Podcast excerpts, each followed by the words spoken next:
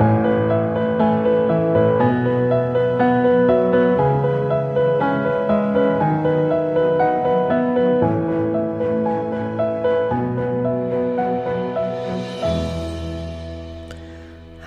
und herzlich willkommen zur 27. Folge von Lose to Win.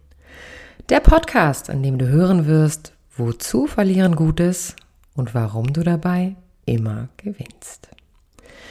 In dieser Folge wirst du erfahren, wie du nicht in die Rechtfertigungsfalle tappst und wann genug genug ist. Schön, dass du wieder dabei bist bei Lose to Win, denn du kannst es auch. Verlieren, um zu gewinnen. Viel Freude beim Reinhören und bleiben. Wann ist genug genug? Warum hast du dich von deinem Mann getrennt? Diese Frage habe ich so oft nach der Trennung gestellt bekommen. Alleine das Warum implizierte schon eine Rechtfertigungshaltung, die ich einnahm. Schließlich wollte ich mich ja irgendwie erklären. An dieser Stelle ist das Wozu jedoch angebracht. Wozu rechtfertige ich mich? Wozu erkläre ich mich? Versuche meine Sicht der Dinge darzustellen und untermauere jede Aussage mit Situationsbeschreibungen, Gefühlsdefinitionen und Erklärungen. Ich wollte kein Täter sein, obgleich ich diejenige war, die die Trennung initiiert hatte. Ich wollte gern das Opfer der Umstände sein, denn Opfer sind nun mal keine Täter und bekommen Mitleid. Eventuelle negative Gefühle des Zuhörers können so vielleicht gemildert werden.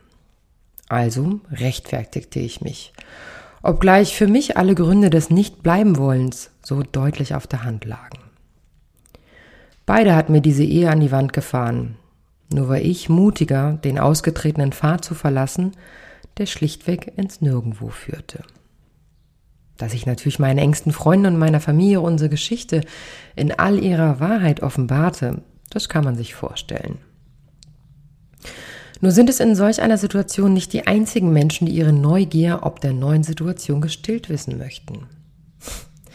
Ich erinnere, dass ich mich oft nicht wohlfühlte, wenn mir die Frage gestellt wurde, warum ich mich trennte. Jedoch auch gleichzeitig den Wunsch hatte, nicht als böse Frau dazustehen, die einen anderen Menschen ins Unglück gestürzt hatte. Nun, wie aber geht man am besten mit solchen direkten Fragen um, ohne dabei in die Rechtfertigungsfalle zu tappen? Hast auch du schon einmal auf bohrende Fragen geantwortet, weil du nicht wolltest, dass Menschen schlecht über dich denken? Ich verrate dir an dieser Stelle ein Geheimnis. Du kannst gar nicht beeinflussen, was sie denken, wie sie denken oder fühlen. Du kannst es nur vermuten. Stell dir vor, du triffst einen dir unbekannten Menschen beim Einkaufen. Ihr kommt einfach so an der Käsetheke ins Reden über belanglose Dinge. Du bist freundlich, höflich und nett und denkst, du hast sicherlich einen guten Eindruck hinterlassen. Einen Tag später triffst du einen Bekannten, der dir freudig und lachend erzählt, dass du gestern zufällig seinen Cousin kennengelernt hast beim Einkaufen. Und eben dieser dich als überheblich und arrogant empfunden hat ob der Beschreibung eures Treffens. Hm, wie geht das? Dein Gefühl ist lange nicht das Gefühl deines Gegenübers. Wir können nur eine Ahnung davon haben, jedoch kennen wir nie die Wahrheit, was der andere fühlt oder denkt oder was er darüber denkt, wie du auf ihn wirkst. Außer wir hinterfragen direkt. Ob wir dann allerdings eine ehrliche Antwort bekommen, ist mehr als ungewiss.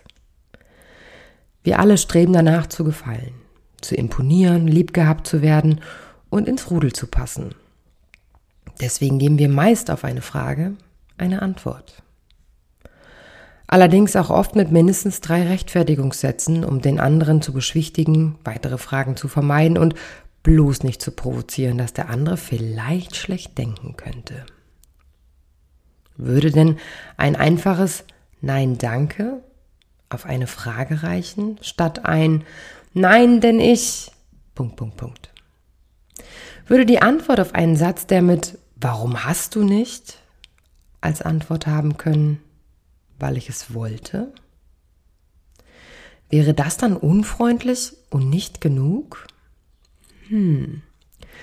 Bei Lichte betrachtet dürfen wir unsere eigenen Entscheidungen leben und sie verantworten.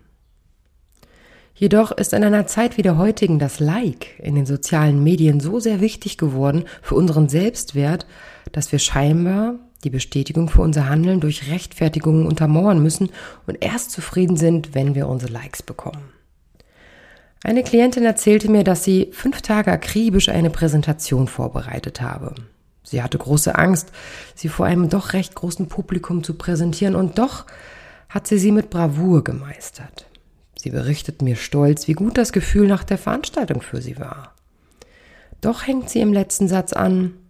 Fünf andere Kollegen haben mir im Anschluss lobend auf die Schulter geklopft und mir gesagt, wie beeindruckt sie waren und wie sie mir ganz begeistert zugehört haben.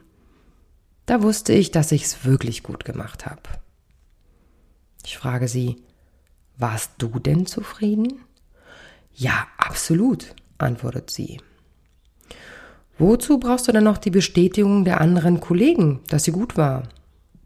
Hm, das wüsste sie auch nicht so richtig, entgegnet sie mir, aber es fühlte sich gut an. Mit Sicherheit ist es ein tolles Gefühl, Lob zu bekommen, doch was wäre gewesen, es hätte keiner der Zuhörer ein Feedback auf deine Arbeit gegeben, frage ich sie. Wäre sie dann schlechter gewesen, obgleich du sie richtig gut gefunden hast?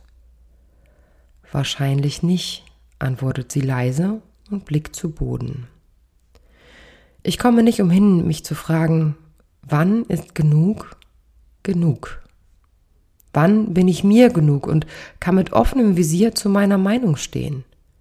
Was auch impliziert, dass ich Fragen nicht ausführlich beantworten muss, sondern die Dinge für mich geregelt habe ohne ein Like des Gegenübers. Wann hören wir auf, Verantwortung für Gefühle unseres Gegenübers zu übernehmen, die wir weder steuern noch beeinflussen können? Wann sind wir zufrieden mit uns und unseren Entscheidungen? Was brauchst du, um dich ganz zu fühlen, ohne Likes und ohne Erklärung für deinen von dir gewählten Weg? Glücklich zu sein ist immer eine Entscheidung. Das ist einer meiner ganz persönlichen Lieblingssätze. Und ich wünsche mir für dich, es wird vielleicht auch deiner. Denn Glück Zufriedenheit und Selbstakzeptanz ist nicht abhängig von der Meinung anderer, sondern ganz alleine von deinem Gefühl. Für dich.